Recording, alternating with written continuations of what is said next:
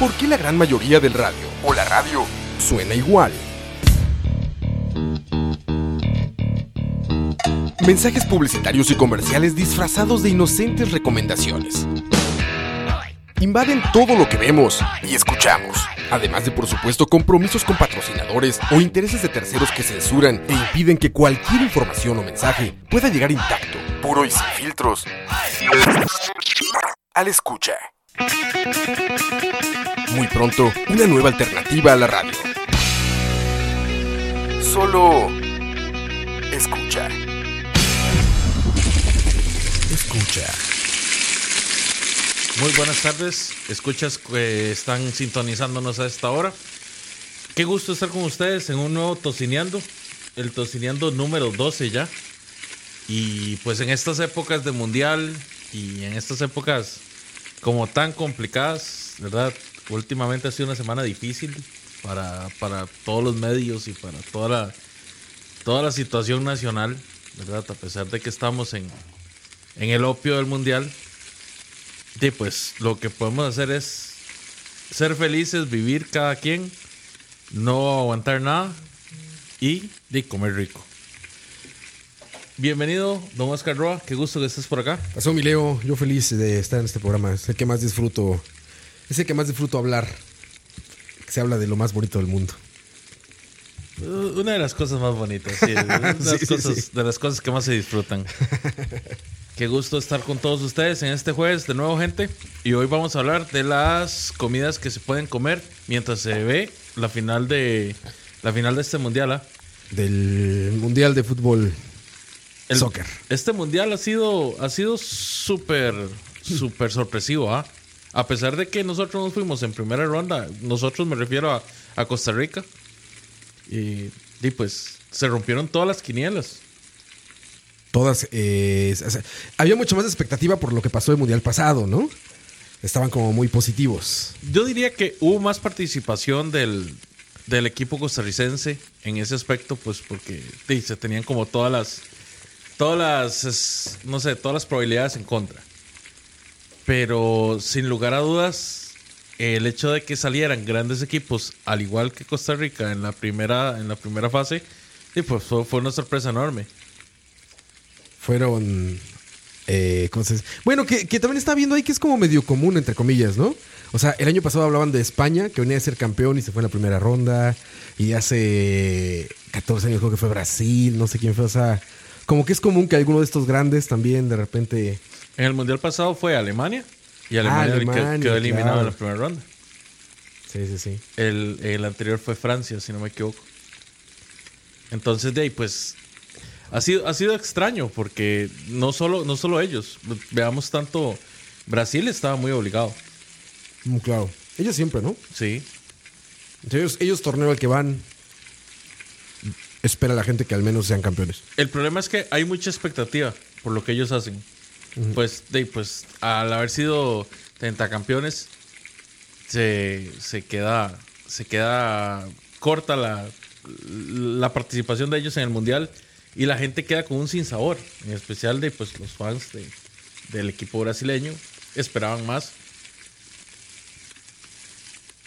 Ciertamente yo, yo diría que los costarricenses eh, llegaron a las preliminatorias y a los partidos. Hubieron estos dos partidos que fueron claves, los, los amistosos que fueron ya llegando al, al mundial y de, pues al, ver el equipo tan disperso, al ver el equipo no concretando, definitivamente perdieron mucha la, la fuerza o, o- las aspiraciones que tenía el pueblo costarricense para, para con la CL en este mundial. Eh, Yo diría que las expectativas fueron claras. ¿Vos particularmente seguiste el, el desempeño de la, de la selección mexicana? Nada, güey. Yo, el partido que más vi de, de este mundial fue como 15 minutos del de México-Corea del primer tiempo, güey. Fue lo que más vi, porque medio escuché el de Alemania. O sea, lo estaba ahí como poniendo mi esposa como en, como en alguna de audio en Facebook y medio lo escuché así como de lejos. El último ni me desperté, que fue, bueno, el penúltimo, que fue que Suiza, creo, Suecia, alguno de esos. No sé, un equipo europeo. Suiza, Suiza. Alguno de esos, no me desperté. Y cuando los eliminaron con Brasil tampoco me desperté. O sea, me desperté y me dijeron, ah, ya acabó, ya perdió México. Ya, órale. Entonces, no, no soy la peor persona del mundo para hablar de fútbol, pero. Bueno, igual este programa no es de fútbol, sino de Exactamente. comida. Exactamente. Y para eso somos, somos masters. Ay, sí, sin duda alguna. Y aparte, Leo, a ver, o vamos a delimitarlo, o tú crees que pueda ser la misma comida para cualquier deporte. Mira, en realidad podemos hablar tanto de las de las comidas que se que se disfrutan en, en actividades deportivas en no sé, ha- hablemos tanto en Francia como en Croacia, que son los dos mundialistas. Pero en realidad yo pienso que para todo deporte, para toda actividad deportiva, los fanáticos de sillón, pues al final definen qué es lo que tienen a mano y con eso trabajan. Entonces, hoy, hoy particularmente vamos a hablar tanto de qué se acostumbra a comer en, en Francia para los eventos deportivos, no solo, el, no solo el fútbol soccer, sino que también podemos hablar de, no sé, digamos, de la carrera ciclística, en el caso de que la sigan, o, o torneos de... Es el. La Tour de France. La Tour de France. Esa madre. Yo no me imagino, güey, que los fanáticos de la Tour de France sean como nosotros, ahí en un sillón sentados comiendo. eh, yo- yo no por qué no. Como que me los imagino en una silla de spinning a un lado de la televisión, ¿sabes? en una silla, no, perdón, en una bicicleta de spinning al lado de la pantalla, güey. Montando básicamente un simulador. Un simulador pasivo, exactamente. La Tour de France Simulator. y Pero bueno, digamos que si, si hablemos de tenis. Yo me imagino que el- los fanáticos del tenis en algún momento tienen que comer algo. Puede ser. Mientras están viendo, no sé, el- la Copa del Café. o- la Copa del Café, perdón, es un torneo. Ese es local, ¿verdad? torneo me fuerte, pensando. Bueno, pero está el Roland Garros. También es francés, ese. Fíjate. Bueno, sí, ese, ese sí no, no lo sabía. Yo, perdón, muchachos, pero yo de. Entenderán que yo de deportes no sé, no sé absolutamente nada. Yo sé llegar al gimnasio y ya. No, no sé quedarme en el gimnasio. Pero bueno, quise dedicarle el programa a comida para ver en este, eh, particularmente en esta ocasión, la final de la Copa del Mundo. Pues sí, acá en, en Tocineando vamos a ponernos entonces en sintonía con el Mundial también. Está bien. y pues de el, el, el movimiento más fuerte y la, el partido final, ¿verdad? Donde se va a definir quién es el campeón del mundo, no puede estar, no puede estar acompañado si no es de buena comida. Sí, tiene que. ¿A qué hora es, Leo? Si no me equivoco, es a las 9 de la mañana. De aquí, Centroamérica, de, De, América Costa Rica, Central. de, de- de todo lo que es Latinoamérica, no. Es como Centroamérica y el sur de este, perdón, el norte de Suramérica, porque México tiene una hora más, Creo que Panamá también, de hecho. Panamá también, sí, Entonces. Norteamérica ya está en otra. Pero o sea, es tempranero. Sí, va a ser tempranero. No va a ser a mediodía, como fueron los dos de semifinales. Lástima, porque yo le iba a Bélgica, pero bueno. sí. El fútbol es así, goles son amores. No fueron tan belgas. Esa.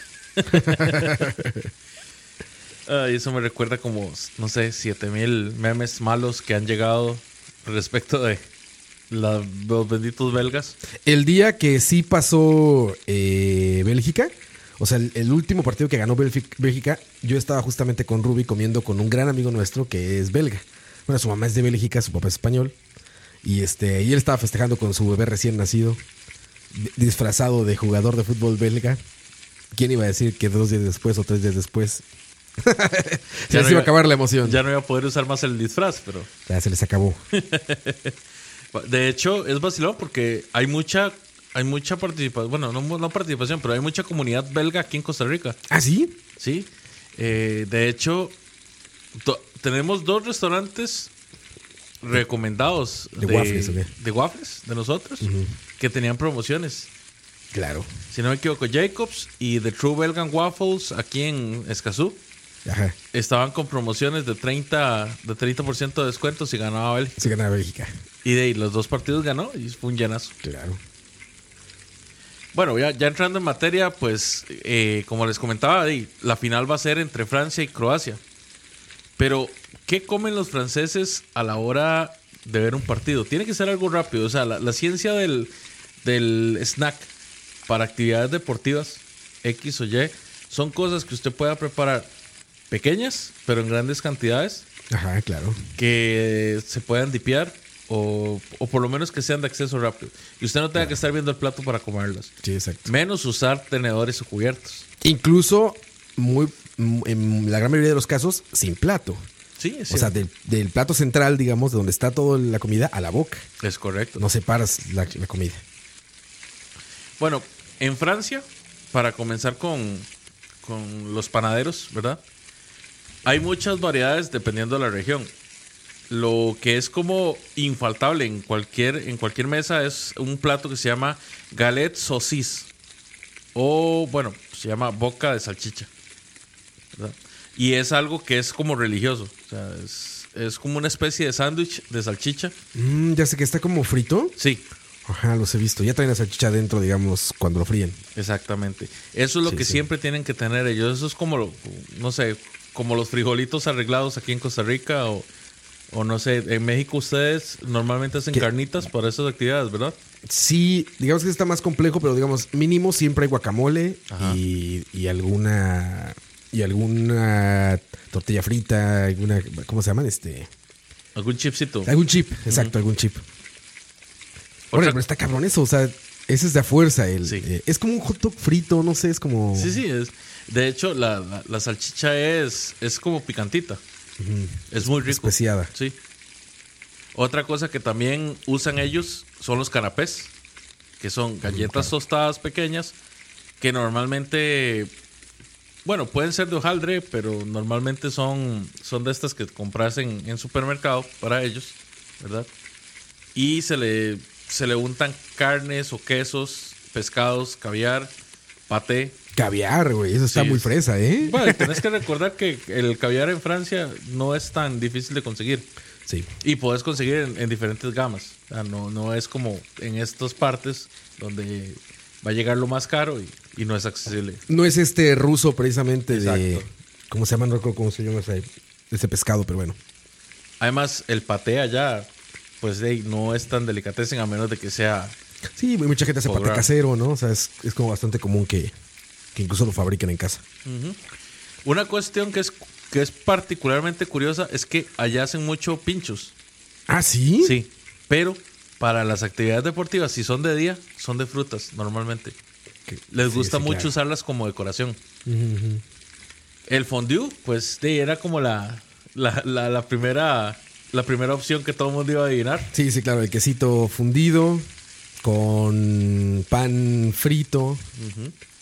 También averiguando un poco, parece que el ratatouille Ajá. es algo común ¿En serio? en las en las en- en- como en las mesas comunes donde la gente está compartiendo, ya sea en un bar o sea en una casa. Normalmente hay ratatouille.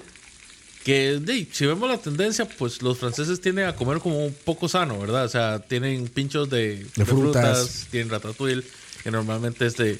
Todos los que hayan visto la película de Disney sabrán más o menos que es un ratatouille. Y otra cosa que me llamó la atención es que ellos en vez de en vez de chips, principalmente, a menos de que sean canapés, lo que tienen son tostadas o tartitas. Sí, sí, como la tostada francesa. Bueno. Ellos, ¿Será francesa la tostada francesa o será como el invento gringo y qué? Bueno, la vez pasada teníamos a Beth Pacheco acá con nosotros. Ay, no que, pude estar. que ella, de hecho, es chef pastelera y nos estaba explicando que sí, que, sea, que la, Sí, son la tostada francesa es francesa y es toda una institución. No como las papas a la francesa. No, no. Saludos a Campos, que de hecho tuvo esa misma, ese mismo inquiry. Ah, sí. Sí. Pero Dey, yo no dudo, yo no dudo que en realidad la comida, la, lo que son los platos de snacks en Francia, va a parecernos un poquito, pues, snobs. Sin embargo, es como, como la orientación cultural de ellos, Sí, ¿verdad? es no para nosotros, para ellos es bastante común, como bien decías con el paté, Exactamente. que es muy común para ellos consumir paté en muchas presentaciones. Para nosotros, pues, es más complicado. Yo no me veo, por ejemplo, en un partido comiéndome, no sé, un hojaldre con paté. Es un foie gras. Exactamente. Oh, oh, oh. Viendo el ajedrez. Exacto. Oh, qué magnífica jugada. Qué magnífica jugada, señor Leo. Así sería. Exacto. Oh, oh, qué magnífica jugada. Impresionante. Oh, lovely. Ahora vamos con de, pues, el país rival, que sería Croacia. La, la sorpresa de este. ¿Cuál es la comida croata, Leo? Mira, me costó, me costó trabajo. Sí, claro. Porque pues los croatas no sé, o sea, con miedo, con miedo a, a no caer en Mike Cotto, ¿verdad? En Charlavaria número 68. Como el capitán, entendí esa referencia. No escuchen ese. Eh, pues de Croacia no se sabe nada. Croacia no había muy sido poco. tan relevante como, como hasta ahora, ¿verdad? Y por supuesto, en esta final de fútbol, ellos son los underdogs. ¿No? Por eso tanta gente está con Croacia, porque es como el, el, underdog ahí que llegó este casi casi de la nada, ¿no? Es, es el es el chiquito que lo logró. Exactamente. Por lo que pude averiguar, parece que ellos consumen mucho, muchas papas. Eh, papa, papa frita, ¿verdad? Entonces lo que hacen es que le aderezan mayonesa o... No, no creo que usen tanta salsa de tomate, Ok. pero sí parece que aderezan mucho con mayonesa. Entonces lo que es común es que ellos tomen eh, cerveza y papas fritas. Suena bien. Sí, no, no suena, no suena tan mal.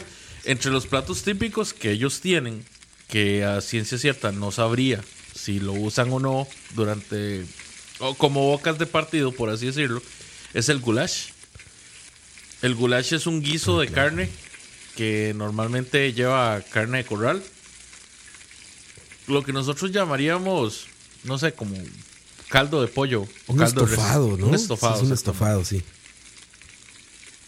Eh, usan, usan mucho algo que se llama culén.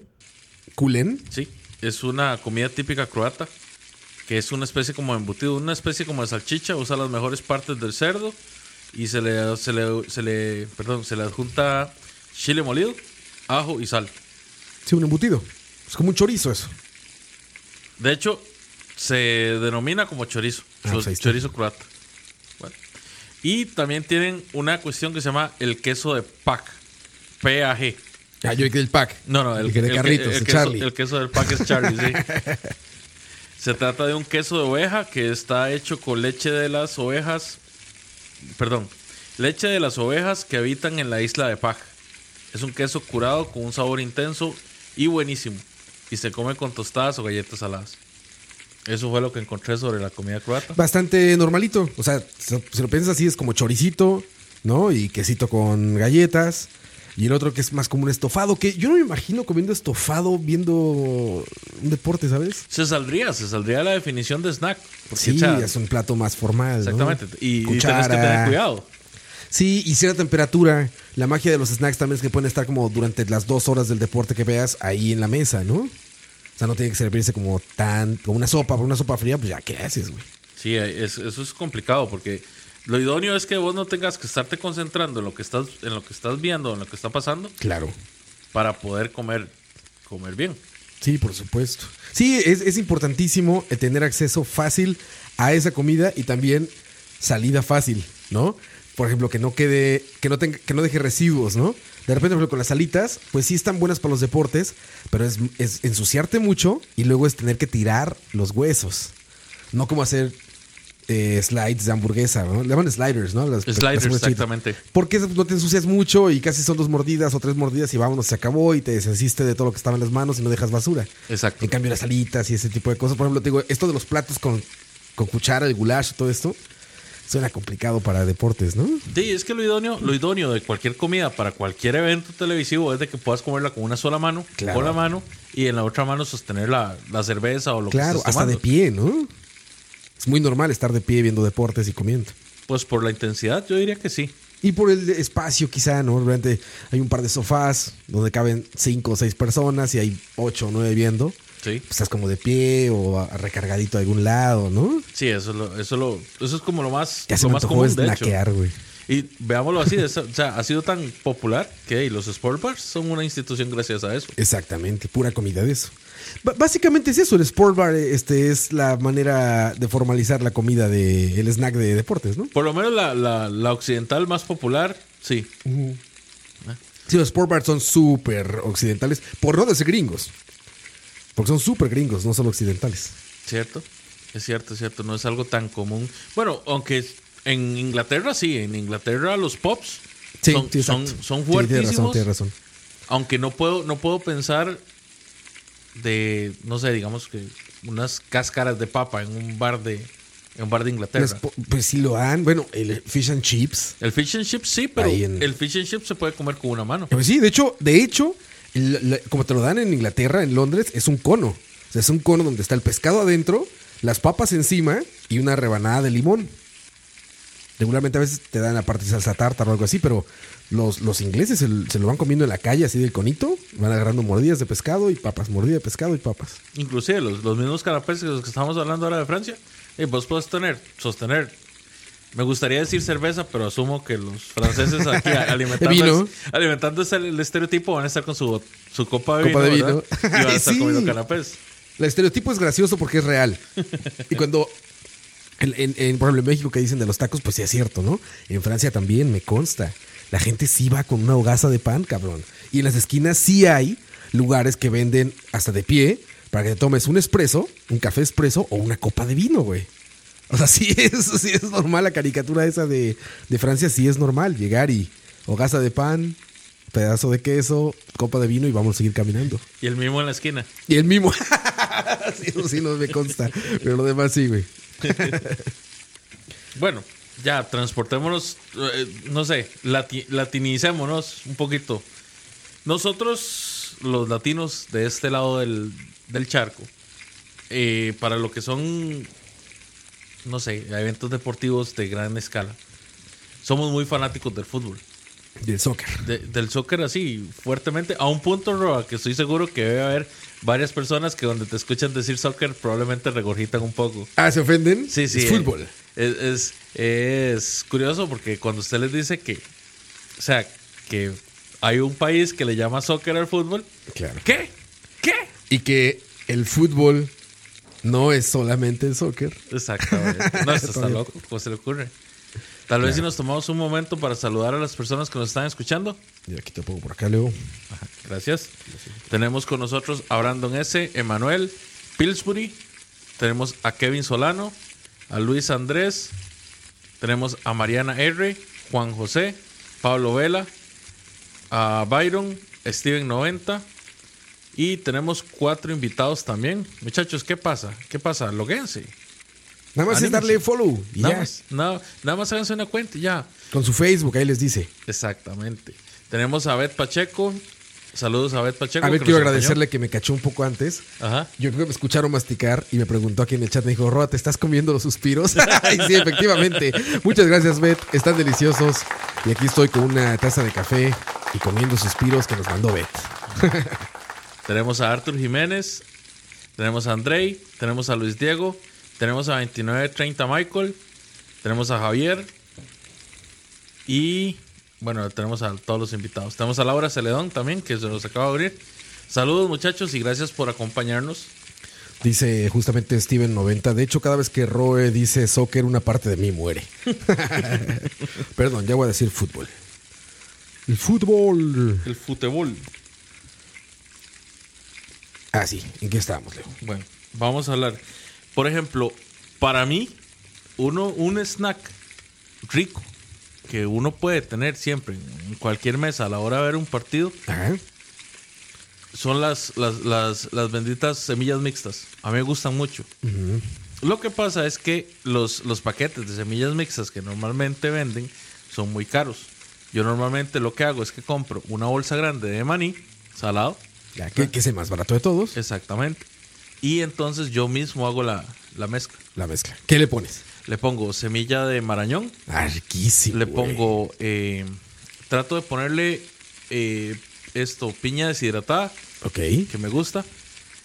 Le pongo pasas, Ajá. pero a mí no me gustan tanto. Entonces Yo lo- tampoco. Sí, Yo, de hecho, pasas. Paso. Ajá. pasas, Vos sí, pasas, no. No, pasas, no. Y lo que, lo, que, lo que sí me gusta mucho es el maní garapiñado. Ya, rico también. Entonces lo que hago es que compro menos cantidades de eso, lo mezclo y me rinde un bol grande. Claro, Para las personas que quieren llegar. Porque, por ejemplo, a- eh, eh, la semilla de marañón, que también en otros países le llaman eh, nuez de la India, ¿En serio? eh, sí, ¿No sí, sí, es muy cara. O sea, a comparación del precio que tiene el maní o todas las demás nueces secas o tostadas, esa es muy cara. Y a mí se me hace la parte más rica de esos bowls. Es, es vacilón porque de hecho hay mucha gente, hay mucha gente que detesta las pasas, pero a un punto, ¿verdad? Que es muerte a las pasas, pasas en general. Imagínate un tamal con pasas, güey. Ah, no, no, no. Ya ves, ya ves, Leo. Eso es lo que ya nos ya ahí pasa. no juego, Roa. ya. Es lo que pasa, no lo hagan. No, Y en el caso de la hermana, de la hermana grande, la hermana gorda, que es la ciruela, Ah, a mí me desentona. discriminación a la ciruela, sí, sí, la a verdad mí me sí. desentona encontrarme un tamal con una ciruela adentro. Eh, sí, no, no, jamás. Pero fíjate que las pasas que vienen con chocolate alrededor, Ajá. que también puede contar como snack para ver fútbol Ajá. eh, o deportes, son sabrosísimas, güey. A mí me gustan mucho. Esas son ricas. ¿Has probado los arándanos con chocolate? Claro. Igual. Sí, sí, igual. Son riquísimos, Son güey. muy buenos. En esta película de Whiplash, Ajá. Eh, ¿sí, ¿qué sí es en esa? No recuerdo. Creo que es en esa donde echan justamente de esos dentro de las palomitas en el cine, las revuelven. Entonces van comiendo palomitas con eh, pasas con chocolate.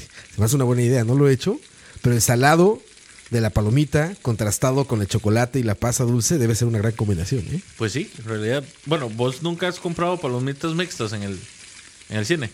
No, no, no, no soy tan fan del caramelo de cine. De hecho, a mí me gustan mucho las palomitas con caramelo. El problema es que me empacho muy rápido. Entonces, si no las compro mm, mixtas, me termino empachando muy rápido. Claro. Sí, sí, claro, te ayuda eso. ¿Sabes cómo, cómo recomiendo las mixtas? Con las de queso. Queso, queso y mantequilla. Esas son buenas. Pero no es muy salado. Más o menos, más o menos. Sí puede ser algo. Lo, lo peor es que te queda, queda muy manchada las manos del queso ese procesadísimo naranja, naranja, naranja que le ponen. Que sabe muy bien. Del queso ser- cáncer en polvo. Exacto, debe ser cáncer en polvo, pero sabe muy bien, güey. Eh, sí, sí. Eso, eso sería así como lo que uno diría así, lo basiquito. Y por supuesto, o sea, no, no, puede, no puede faltar el, el chipsito que tenemos a, Es muy fácil, Sí, de mucho acceso. Sea la tortilla o, o sea unas papas tostadas. Aquí en Costa Rica es muy común la papa tostada. Que de hecho, muchachos, les recomiendo mucho las papas milenita. Más que todo, pues se encuentran del lado de Alajuela, Heredia, por el lado de. Milenita Sí, se llama así, la milenita. es la marca. O es, la el marca. restaurante. La No, marca. no, es la marca. Viene en, eh, eh, Es en papa bolsa. de bolsa, ¿verdad? Ok, sí. Eh, es papa, papa frita, eh, no en palitos, sino que es en hojuela. Son las, las, las, las papas milenitas son las mejores papas fritas que yo me he comido comparándolas contra Pringles, contra las, las de la Tosti, las de la Jax, las famosas Volcán.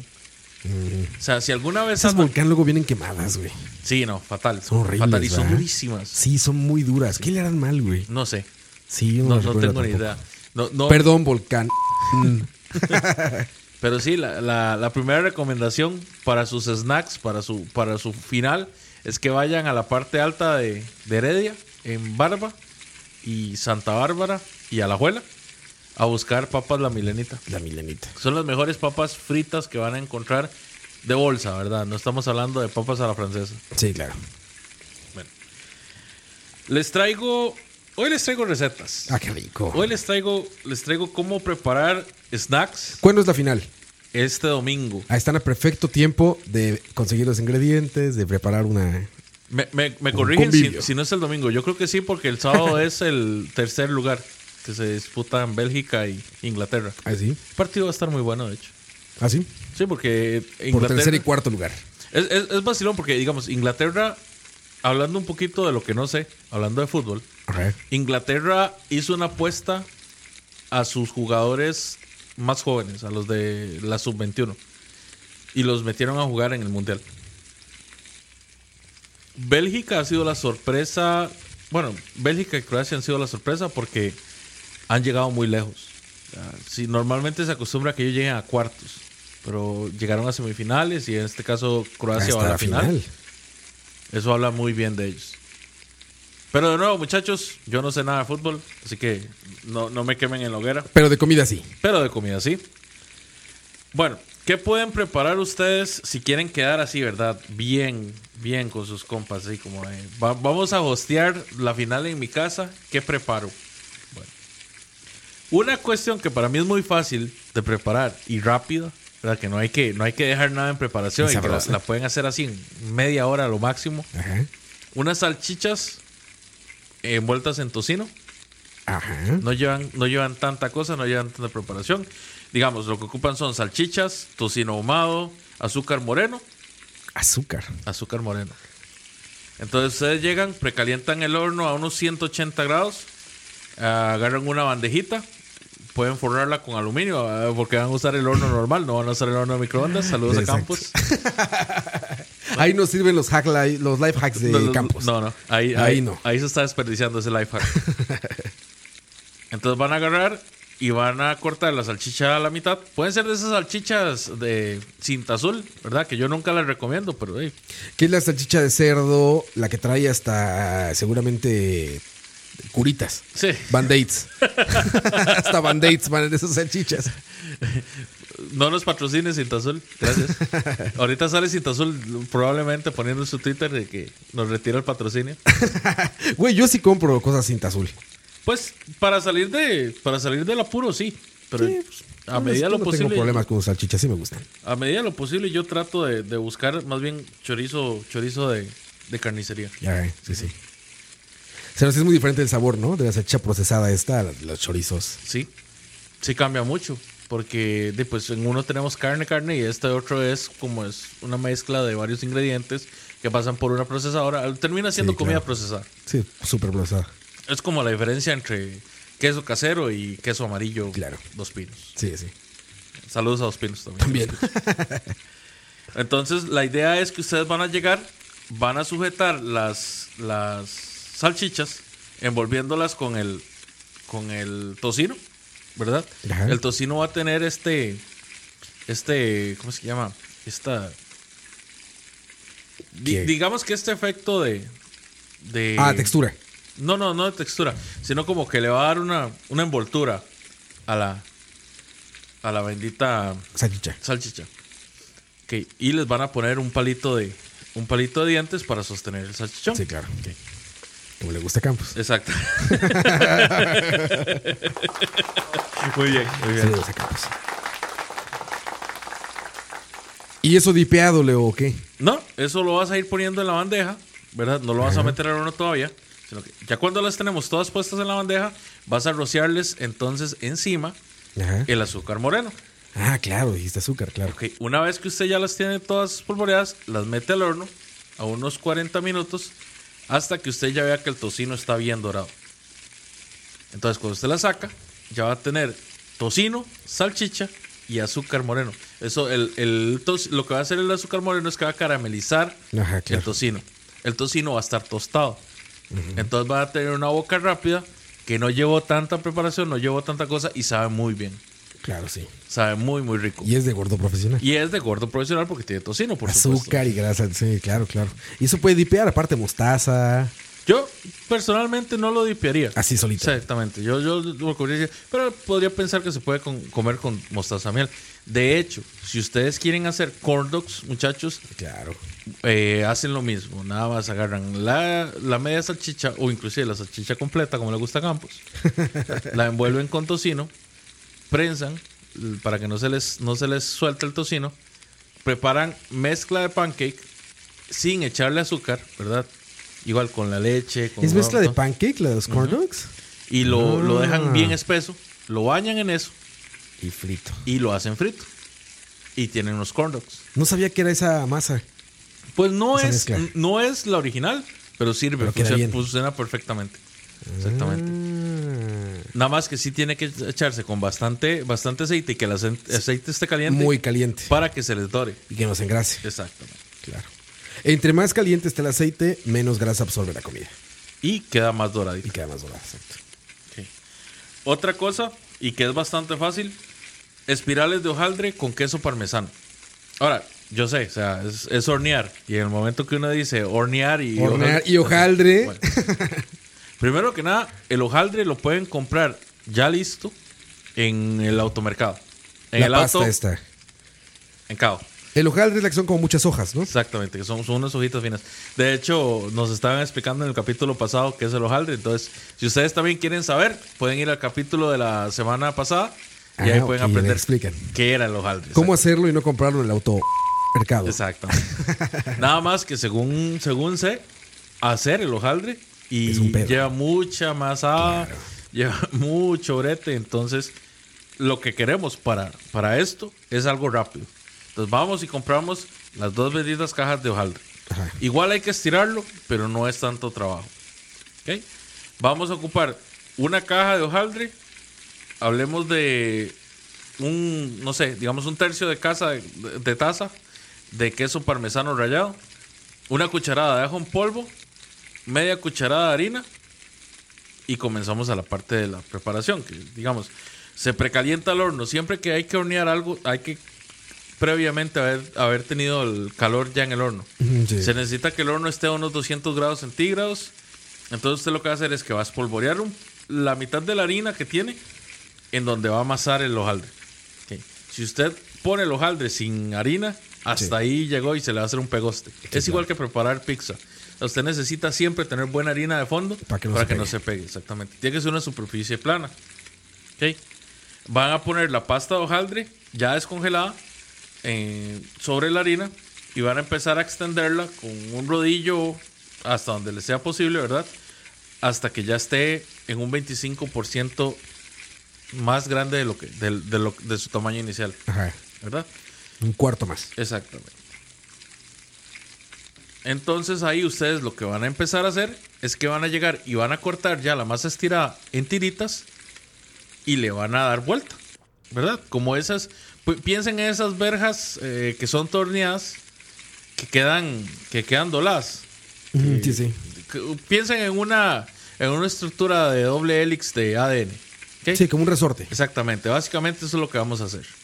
Entonces, cuando ya tenemos las 10 tiras que vamos a preparar, entonces agarramos mantequilla derretida, le echamos el polvo de ajo encima a la mantequilla, la mezclamos. El polvo de ajo procesado también, o sea, de que venden ya. Sí, sí. Ajá. Sí, no, no, no, no estoy, no estoy, no les estoy pidiendo que vayan y Que vayan y hagan. Exacto. Deshidraten Que- ajo. Que vayan y deshidraten ajo y luego lo muelan.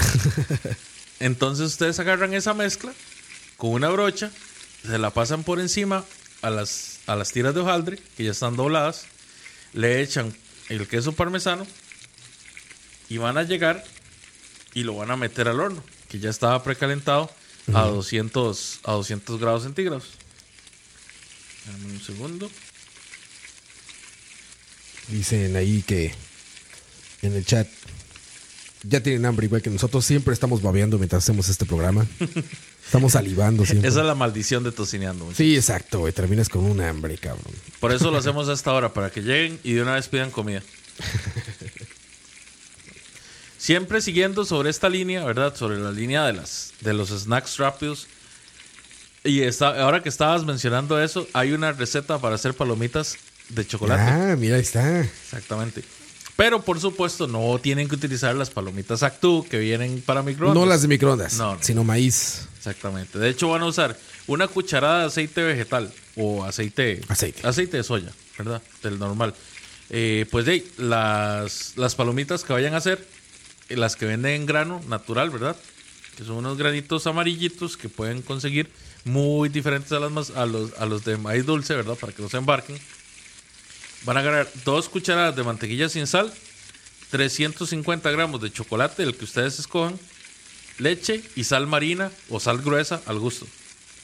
Entonces la idea es de que ustedes lleguen, agarren una olla mediana, pongan la, la medida de aceite que van a usar y empiecen a calentarla a fuego medio. Cuando el aceite ya esté caliente, recuerden siempre usar aceite caliente muchachos, Sí. van a echar los granos de maíz. Se van a asegurar de que todos los granos de maíz tengan fuego uniforme. Porque si no se les van a quemar cuando unos ya estén y otros no.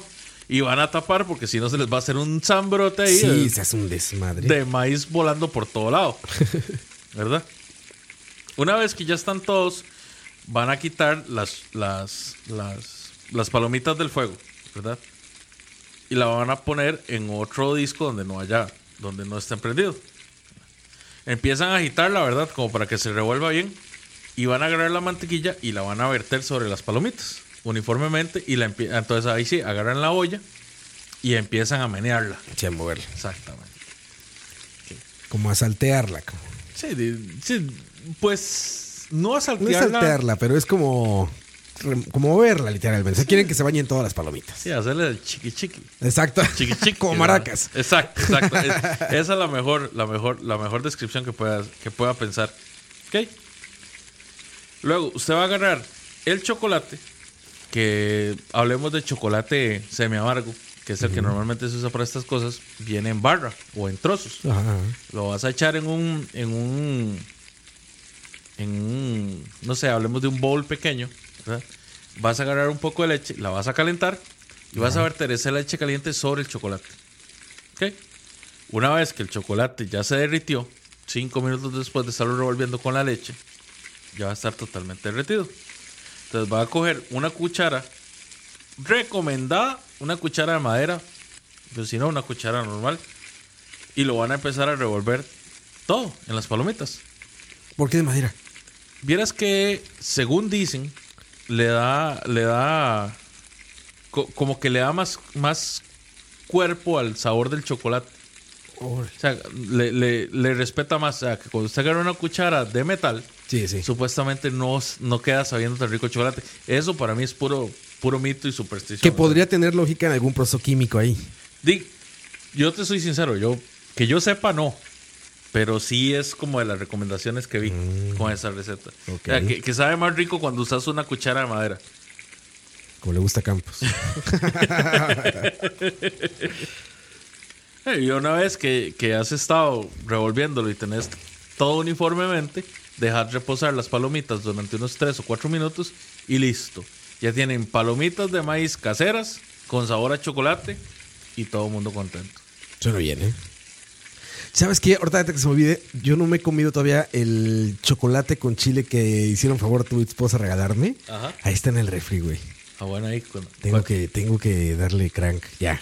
Cuando le des, entonces nos contás qué tal. Sí, sí, sí. Ahora que dijiste chocolate me acordé. Ese es un chocolate que, que es producido aquí. De hecho, es producido por un grupo indígena. Y es con cacao natural. Y eh, de hecho lo conseguimos en la Feria Nacional del Chocolate. Ah, sí, sí, me acuerdo. Cacao natural y chile. ¿Qué chile será? ¿Cómo que dice? No sé, sí dice, pero no, no estoy seguro. No, no En el próximo enseñándoles hago la reseña. de chocolate que me regalaron Leo y, Bet. Bueno, otra, ya no, ya aquí empezamos a entrar en materia, en materia culinaria brava, ¿verdad? Ya la que nos gusta. Sí, la de veras. la verdad. Eso, eso. Una, un, snack que a mí me gusta mucho preparar es el chili popper. Ah, claro, chili poppers. A mí, particularmente cuando está bien preparado y no es de esos que venden congelados, Ajá. me gusta mucho. Porque es picante, Sí. pero es muy sabroso. ¿Qué son los chili poppers? Normalmente son lo que se conocen como chiles rellenos, dependiendo del, de la zona, inclusive dentro de lugares pequeños como Costa Rica, Sí. varía mucho. Eh, de hecho, el chile relleno más rico de Costa Rica que yo me he comido es el de Bocadito del Cielo. Sí, exacto. Creo que aquí en Escucha somos fans de ese chile. güey. Sí, sí, es- este es el chile relleno más rico que yo me he comido Sí, sí en todo el chido. territorio nacional. Sí, está chido, la verdad. Muy recomendado, muchachos, si andan por el lado de Turrialba, de Paraíso de Cartago, Turrialba, pásense a Bocadito del Cielo y se piden la orden de 10.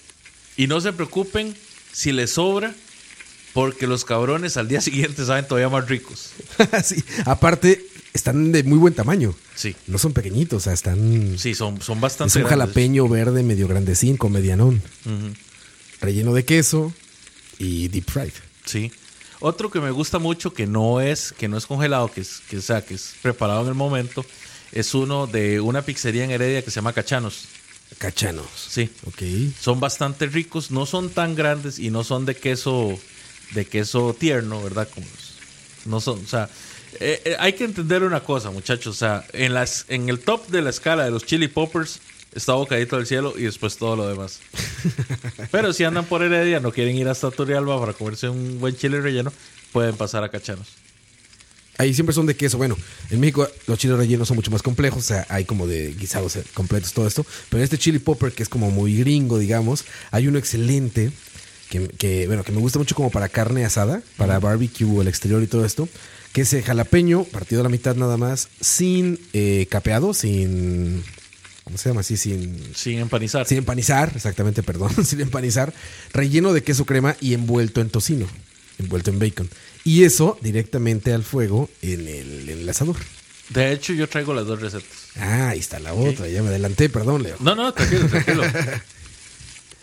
Ve, normalmente lo que van a ocupar para hacer un chile relleno son unos jalapeños de buena calidad, ¿verdad? Es muy importante, les cortan la parte de arriba, les sacan las semillas, les sacan las, las, lo que se conoce como la membrana, que es todo lo del centro, dejan el, el, el en sí, el, el, se puede decir que la cáscara del chile, sí, sí. ¿verdad?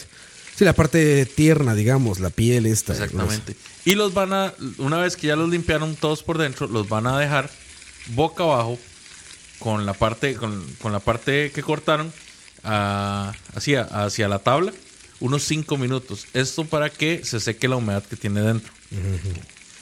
Yo personalmente prefiero rellenarlos con un queso fresco, con un, con un queso, puede ser un mozzarella fresco, ¿verdad? Que esté, que esté suave, ¿verdad? Y llegar y, y rellenarlos con el queso y procedo a empanizarlos. Pero también se puede hacer perfectamente con queso crema. Es, es muy común que se utilice queso crema. Sí, sí. ¿Ok? Entonces, ah, ah, van a llegar y van a agarrar ya sea el mozzarella o sea el queso crema y van a mezclarlo con pedacitos de chile jalapeño también picado. O inclusive hasta tocino. Pueden ponerle pedacitos de tocino. A esa mezcla, con esa mezcla van a rellenar el chile. Y ya sea que lo vayan a hacer eh, envuelto en bacon, sin empanizar. Ahí en ese caso lo único que necesitarían, necesitarían sería tocino, envolverlo. Le ponen un palito de, dientes para, que lo, para que sostenga el tocino. Y proceden ya sea a, a, a- a ponerlo en el horno o en la parrilla.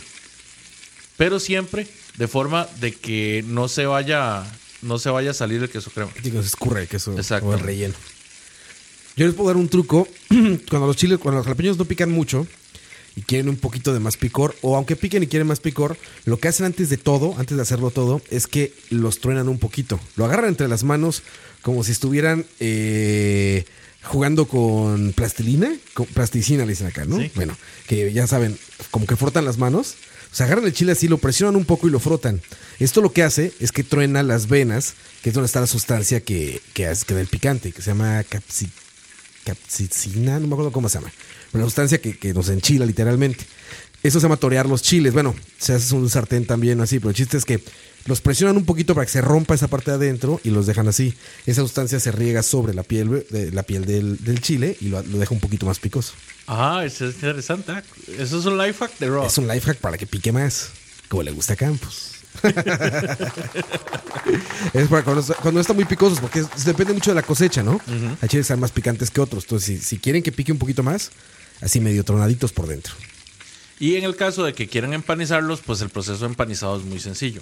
Nada más necesitan un huevo, eh, necesitan, eh, bueno, hay gente que usa harina, hay gente que, que no, pero dependiendo de lo, con lo que ustedes quieran jugar, se puede hacer, se puede hacer diferente.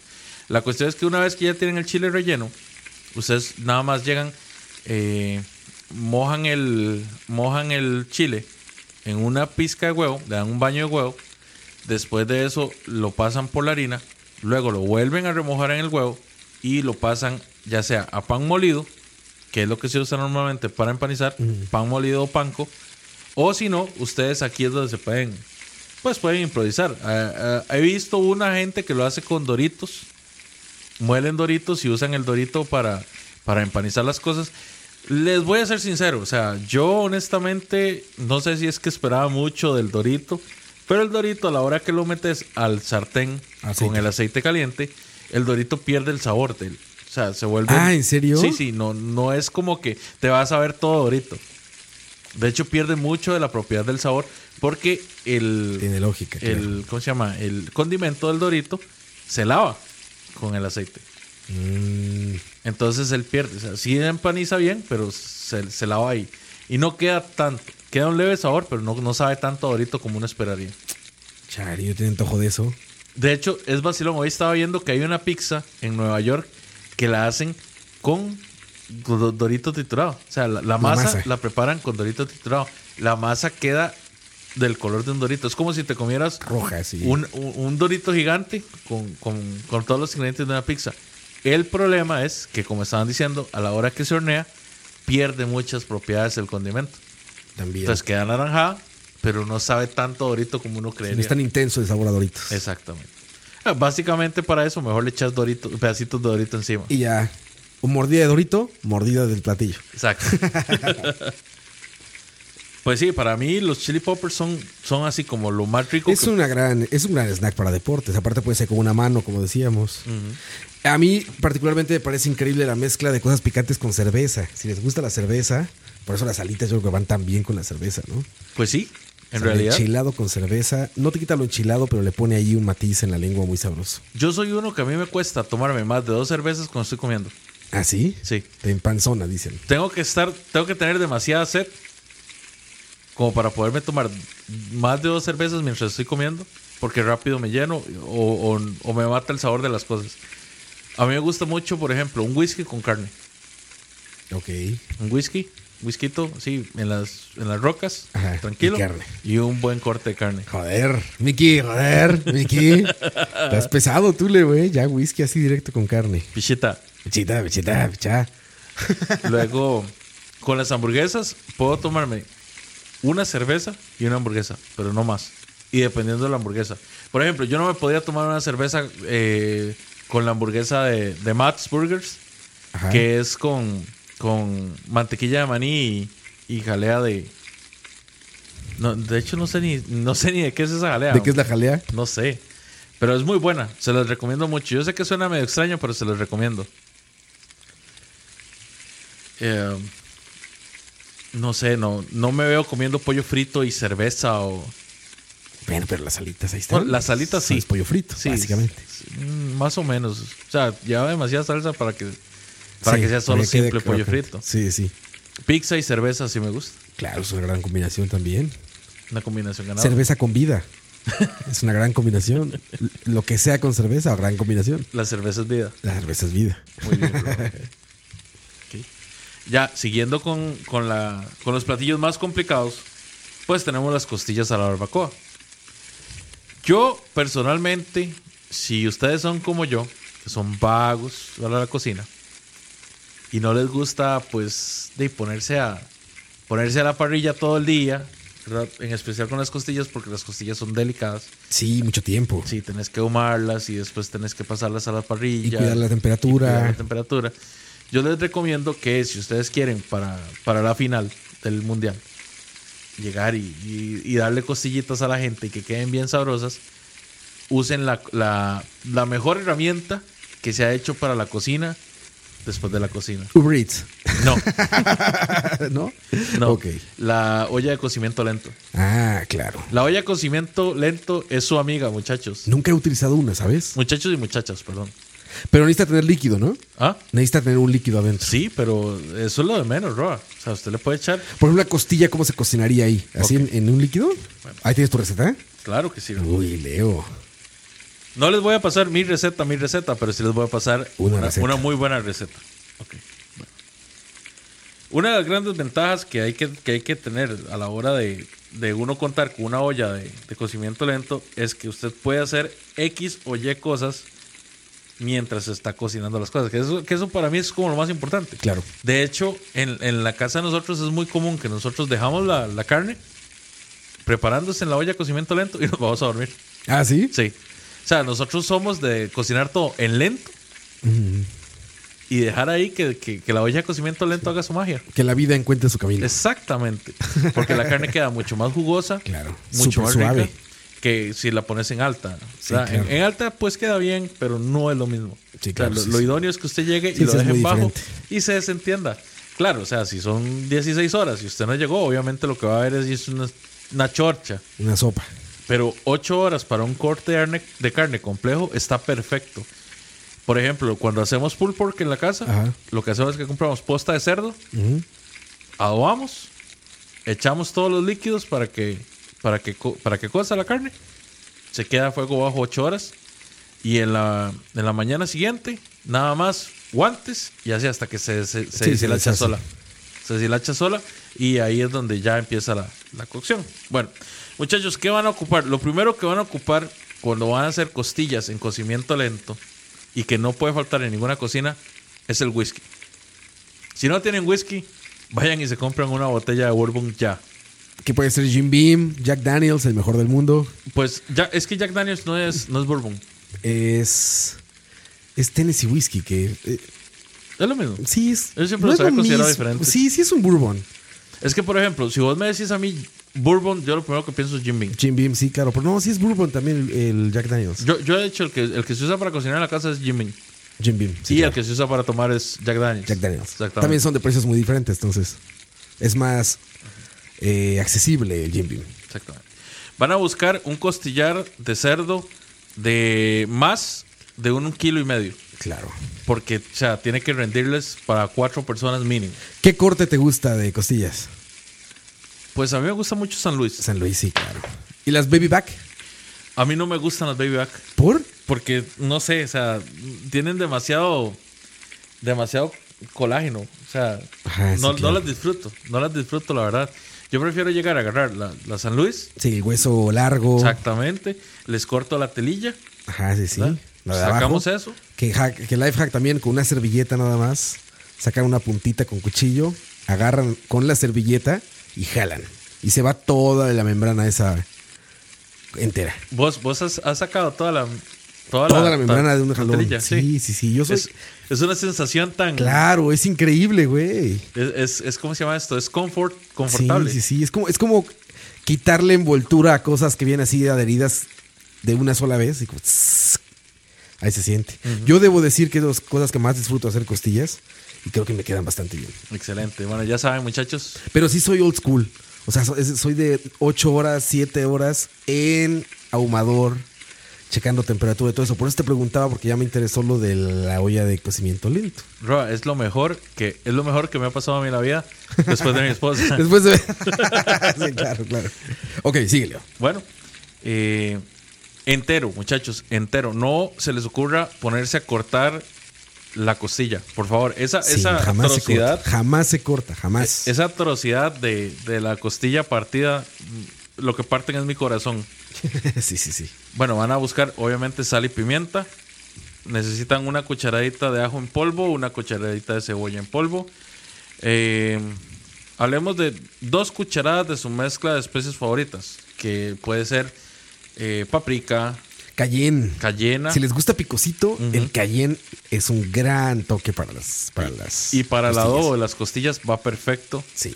A azafrán, a mí me gusta echarles azafrán. Si logran encontrar chipotle en polvo, chipotle ahumado, también es riquísimo porque este dulce, este picosito dulce, Ah, no, no, ya, ya esos son palabras mayores, bro. es, es riquísimo. Ya, ya el, el chipotle, el chipotle, chipotle, ahumado, ahumado, en polvo es, es, delicioso. la así la, Es la gloria. Sí, sí, es una maravilla. Sí, bueno, tomen ese consejo de, de Roa, es una de las mejores especies que pueden encontrar. Ahora ya hay aquí en Centroamérica también eh, botellas de salsa de habanero. ¿En serio? O si no, con panameño. Y también las salsas de panameño de habanero un poquito con, cuando son muy dulces, cuando le echas azúcar morena o barbecues dulces, Coca-Cola, bourbon, todo esto, ese picante es increíble en costillas, el habanero. El habanero o panameño son parecidos. Ok. Para un, para un costillar de, de kilo y medio, yo creo que con unos 50 litros, perdón, 50 mililitros. 50 litros dije, órale. 50 litros. con unos 50 mililitros de bourbon. ¿Verdad? Todo eso eh, van a hacer lo que se llama el rub, que van a llegar y van a adicionárselo a la costilla, excepto el bourbon, y la van a, la van a frotar. Sería, sería la traducción. Y tiene que quedar como empanizada. O sea, que no les dé miedo. Tiene que quedar súper bien, bien cubierta de esa mezcla de especies que están haciendo. Y van a llegar y van a totalmente cubrir la costilla Claro. con eso antes de meterla al fuego. Eso no sé cómo lo hagas tú, Leo. Yo agarro uno de estos eh, shakers grandotes de plástico, de los Ajá. que venden con especias en el supermercado. Este shaker grandote que trae como, como salero arriba. Ajá. Ahí hago toda la mezcla y luego de ahí mismo como salero voy eh, eh, aventándole a toda la costilla y como dices, con las manos aplastando y frotándola bien, como le gusta a Campos, para que quede como empanizada en rough. Oye, yo normalmente lo que hago es que lo mezclo, me lo mezclo todo en un bol y después se lo, se lo esparzo y después lo mezclo con la mano. Claro. La, la, la, la froto. Sí, sí, sí. Es frotadita, la Sí. costilla va frotadita. Que de hecho, muchachos, o sea, no cuesta nada. Es, es cierto, o sea, lleva su, lleva su tiempo, pero como les digo, ustedes en una olla, en una olla de cocimiento lento, ustedes se despreocupan de la parte ahí de. Y por ejemplo, el hoyo de cocimiento De lento, Leo, o sea, queda el rough, normal, ¿no? Ya queda la costilla así, con todo el rough, todo eso. La pones completa en el hoyo de cocimiento Ajá. lento con algún líquido. Sí. ¿Con qué líquido? O sea, Ya, te- tenés que echarle bourbon. Ajá. De hecho, ya te explico bien, bien, bien. Ok. Va- Vamos a agarrar primero y la, la vamos a, le vamos a hacer el rub. A ¿verdad? todo el rough. Ya queda como empanizada. Exactamente. La vamos a colocar con la parte más carnosa hacia la pared de la olla, ¿verdad? Que es, que es, ajá, exactamente. Que es normalmente la parte de arriba. Ajá, lo que uno espera que sea la parte de En arriba. lo que está contra la membrana. Lo que no toca la membrana esa. El otro lado. Sí, sí, sí, tienes razón. Es mejor explicarlo así. Ok. En un bowl van a agarrar salsa barbacoa, lo van a mezclar con el bourbon. Que yo, honestamente, en la parte de la salsa barbacoa, nada más les digo, busquen una buena, una buena salsa barbacoa. No, no se pongan a hacerla desde cero si no quieren complicarse, ¿verdad? Sí, hay unas muy buenas. Yo prefiero hacerla, pero sí lleva más tiempo, ya lleva más, bastante más cocción. Pero, o sea, pueden conseguir una más buena. No les recomiendo la Budweiser. La Budweiser es Fea, güey. veneno. Sí, sí, no, eso no. En especial Hay la una muy buena, creo que es de Heinz. Hay como en tres presentaciones, que es una como ahumada, una que se llama Pickery Wood y no sé qué otra. No me acuerdo si es de McCormick o de Heinz. Mayonesa McCormick. Mayonesa McCormick, pero es buena. Pero bueno, sí, un- una. No tienen como, como dice Leo que hacer desde cero el barbecue. Exactamente. Van a mezclarlo bien sobre las costillas, dejando que se escurra ya estando en la, en la olla, ¿verdad? Luego, si quieren meterle más salsa, entonces lo que van a hacer es que van a agregar más salsa y el doble de bourbon. Yo recomiendo esa última parte en especial.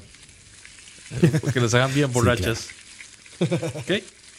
Luego, pueden cocinarlo, como les dije, en temperatura alta por 4 horas o en baja por 8 horas. A mí me gusta más cocinar en baja. En baja, claro. Queda más, más jugoso, queda más sabroso. Más suave. Sí tienen que tener claro, ¿verdad? Que para cocinar en una olla cocimiento lento, en baja durante 8 horas, tienen que ser generosos con los fluidos. No pueden... Se va evaporando, me imagino. Sí.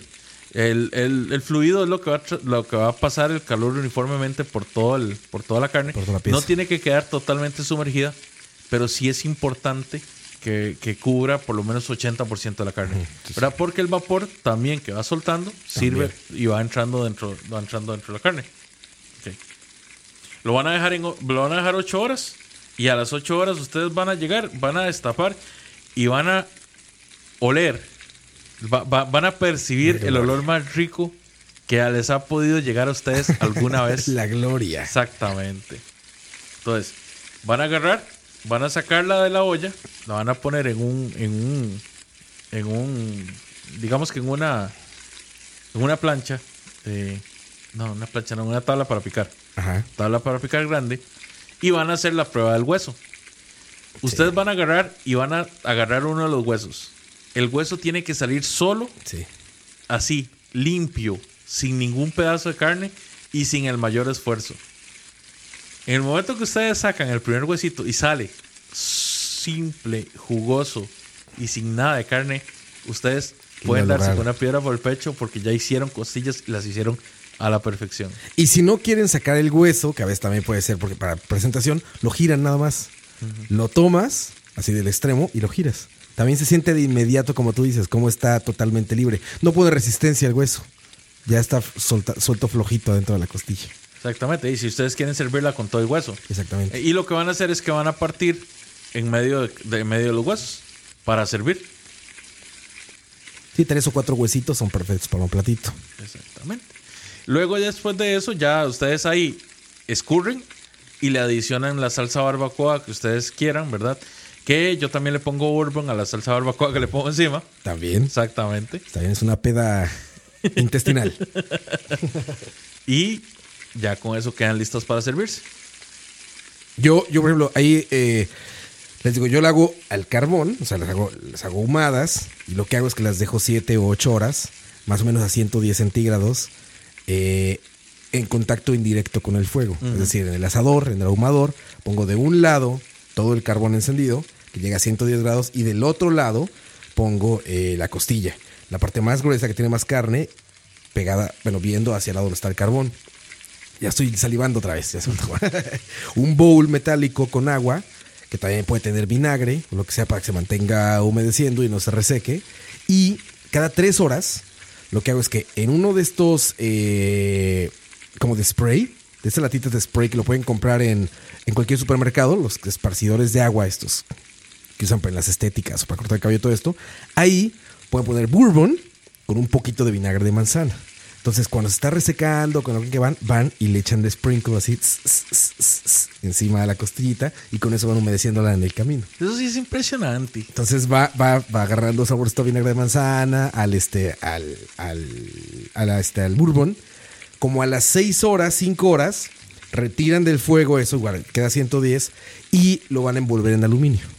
Igual, echan más bourbon, pueden echarle hasta más rub, un poquito de más rub, la salsa que quieran, si es que quieren salsa, le echan más de eso y ahora sí envuelven en aluminio, que Sí, se queda ahí las últimas último. 3 horas. Sí.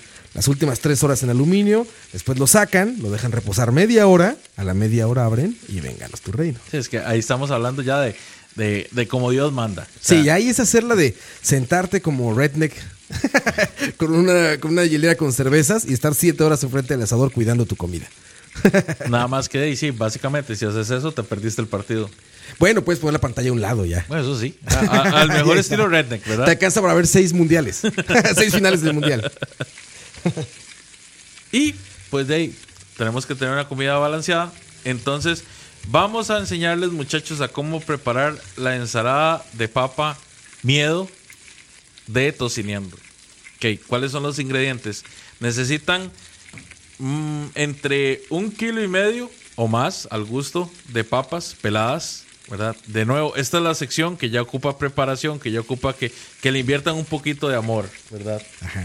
Van a agarrar esas papas y las van a partir en pedazos pequeños. No muy pequeños, no es un picadillo. Eh, digamos que una papa mediana puede partirse en cuatro o cinco pedazos. Una papa grande se puede partir en seis perfectamente. La, la cuestión es que sean generosos, ¿verdad? Van a hervir esas papas peladas durante, no sé, aproximadamente unos 25 minutos. ¿verdad? 25 30 minutos con el agua hirviendo. Ajá. En punto de ebullición. De hecho, vamos por partes. Van a agarrar el agua, la van a poner a hervir. Cuando ya el agua esté hirviendo, ustedes van a agregar eh, sal al gusto y van a colocar las papas ahí. Las van a dejar de 25 a 30 minutos con, hablemos de cuánto, de, bueno, fuego alto. Pensemos en fuego alto. Para que se mantenga la ebullición. Exactamente. Una vez que las papas estén suaves, la forma de, la forma de saber si las papas están suaves, van a agarrar un tenedor y van a atravesar una de las papas. Si la papa no tiene nada de resistencia, si está ya suave, entonces la sacan del fuego, van a botar el agua y van a poner las papas a enfriar. ¿Qué necesitamos? Un, de, kil- de un kilo y medio a más de papas, sal al gusto, media taza de mayonesa, de su escogencia, no tiene que ser McCormick. un medio limón, ¿verdad? Lo exprimen, el jugo de medio limón. Dos cucharas de dos cucharadas de mostaza Dijon. Van a agarrar un cuarto de taza de cebolla, bien picada, fina, lo más fina que puedan. Cuatro huevos duros, los van a picar igual que las papas, tienen que ser pedazos prominentes, no tiene que ser muy fino tampoco. A mí me gusta echarle paprika, yo le echo un cuarto de cucharada de paprika, paprika ahumada. Lo pone rojito, ¿no? Sí, le, le da- le da colorcito. Van a agarrar eh, pimienta. Ojalá pimienta molida. Recién, Recién molida. Recién molida. De esa del. Lo venden muy fácil ya. Hasta de plástico hay de estos grinders Ajá. que ya traen la pimienta entera y nada más los giran y cuando se acaban desechan eso. Y que de hecho para mí tiene mejor sabor. Cuando sí, es así. recién molida. Que, que la que ya venden en paquete ya molida. Claro. O sea, sí, como, como que es. Como que sabe más rico. Sí, Como- tiene, es más intenso. Es como el café. Exactamente. Recién molido o ya molido de tiempo antes. Van a listar media taza de pepinillo picado. Que no, no, no es relish. Es pepinillo picado. Pepinillo de ese que está en conserva. O 150 gramos. Lo que les quede más, lo que les quede más fácil de, de procesar. A mí me gusta echarle mucho cebollino. Qué rico. Que, bueno, no, no sé cómo, cómo le conozcan ustedes. El cebollino es esta cebolla de hoja larga Sí, sí. que es pequeñita, van a picar eh, unas dos tazas de, de tallo de Sí, del tallo de cebollino. De Son- tallo de cebollino. cebollino, cebollino, sí. exactamente. Y por supuesto no podría ser de nosotros tocineando si no tuviera tocino. Entonces van a agarrar entre 350 y 500 gramos de tocino, lo van a freír y lo van a picar. No en ese orden, pueden picarlo y freírlo. Claro, sí, sí. Exactamente. Bueno, una vez que ya tienen las papas hervidas y picadas, lo que van a hacer es que las van a poner a enfriarse. En un, bowl, en un bowl grande van a mezclar la mayonesa, el jugo de limón, la mostaza de Dijon y la paprika.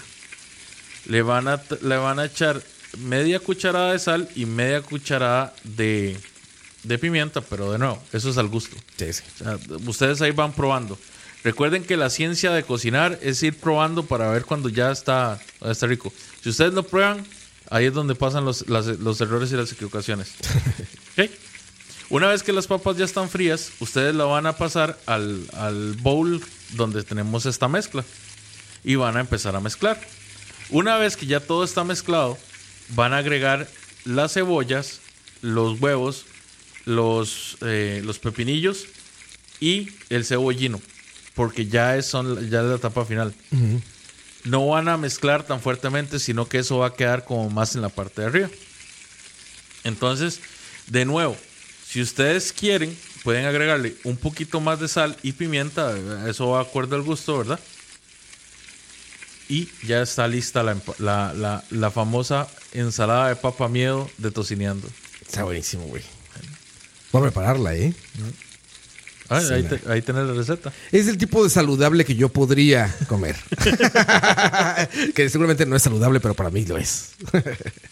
Ahora, muchachos, sí, tenemos, tenemos también, pues, es, es- es muy común que se hacen carnes asadas, se hacen parrilladas, se hacen eh, los famosos chicharrones, inclusive hay gente que puede preparar hasta alitas para los... Claro. Nada más que esas no las vamos a tocar porque ya estamos hablando de, de, de otros, de otros posibles programas que van a venir a futuro, muchachos. Sí, exactamente. ¿Y No, vamos a quemarte más. Exactamente, los vamos a mencionar. Pero sí los voy a dejar con, pues, con un clásico que son los pinchos. Los famosos pinchos pueden ser carnes a la parrilla, ¿verdad? Prendemos la parrilla muy rápidamente, agarramos un buen corte de carne, puede ser del mónico, ¿verdad? y lo vamos a cortar en trozos, como si fuera una, una, una- una fajita. Y los vamos a, eh, pues sí, atravesar con un, con un pinchito. Vamos lo a que viene siendo su pinchito. lo que viene siendo su pinchito. Vas a llegar y le vas a poner trozos de chile, trozos grandes de cebolla. Ah, inclusive hay gente que, lo- que le, que le usa papa. A mí, por a mí podría funcionar ponerle papa, Ok. ¿verdad? Papa a la parrilla. Y los vamos a cocinar. Normalmente un pincho de carne, dependiendo del grueso de la carne, puede durar entre, entre 15 y 20 minutos si no la queremos quemar y queremos, pues, no sé, queremos una buena cocción. Eso sí, no tengan la parrilla al máximo. Recuerden tener los tres niveles de calor en la parrilla, que son alto, medio y bajo. Bajo siendo casi, casi, casi, casi ya apagado. Ok. ¿verdad? Y pueden variarlos, pueden ser de camarones, pueden ser de, de carne de res, puede ser de carne de cerdo, inclusive hasta de pollo. Es algo rápido y es algo que pueden preparar en cuestión de una hora, tener unos 10 pinchos. Sí, sí, eso es. Eso es básica. Exactamente. Es difícil fallar ahí. exactamente. Con la gente y con la preparación. También, tengo, ta- también tengo dips, pero esos creo que ya no nos va a alcanzar el tiempo. Y Muchachos. deberíamos hacer un programa de dips. Vamos a hacer un- Solamente de dips. Ah, a petición, a petición de Rob, vamos a hacer un programa solo de dips. Hay tanto. De hecho, yo tengo un dip que es famoso. Ah, ¿en serio? Guárdalo, guárdalo. No Sí, lo, lo voy a guardar. Pero bueno, muchachos, yo creo que estamos llegando al final de esta, de esta Aventura culinaria. deliciosa jornada. Sí, exacto. Eh, nada más un par de un par de recordatorios, muchachos. Hoy no vamos a tener BCP, pero es porque lo vamos a tener mañana. Mañana vamos Así a estar es. con el programa de BCP para que lo tengan presente. Charlavaria, pues fue fue martes de Charlavaria. Fue fue Ahí escuchen en Spotify. Más bien, no lo escuchen en Spotify. el último charlavaria 68. Tenemos eh, bueno que quedan pendientes. El de ayer de Malas Decisiones está buenísimo, escúchenlo. Sí, muy bueno. Muy buen programa de, de Moy Soy Ching. También lo encuentran ahí. Malas Decisiones. Ayer hablaron de qué es la izquierda y qué es la derecha, hablando en términos políticos. Está muy interesante. Muy importante la aclaración, ¿verdad? Sí, hablan en términos políticos, claro, ¿verdad? Si no, si no, se acaba el programa en un segundo.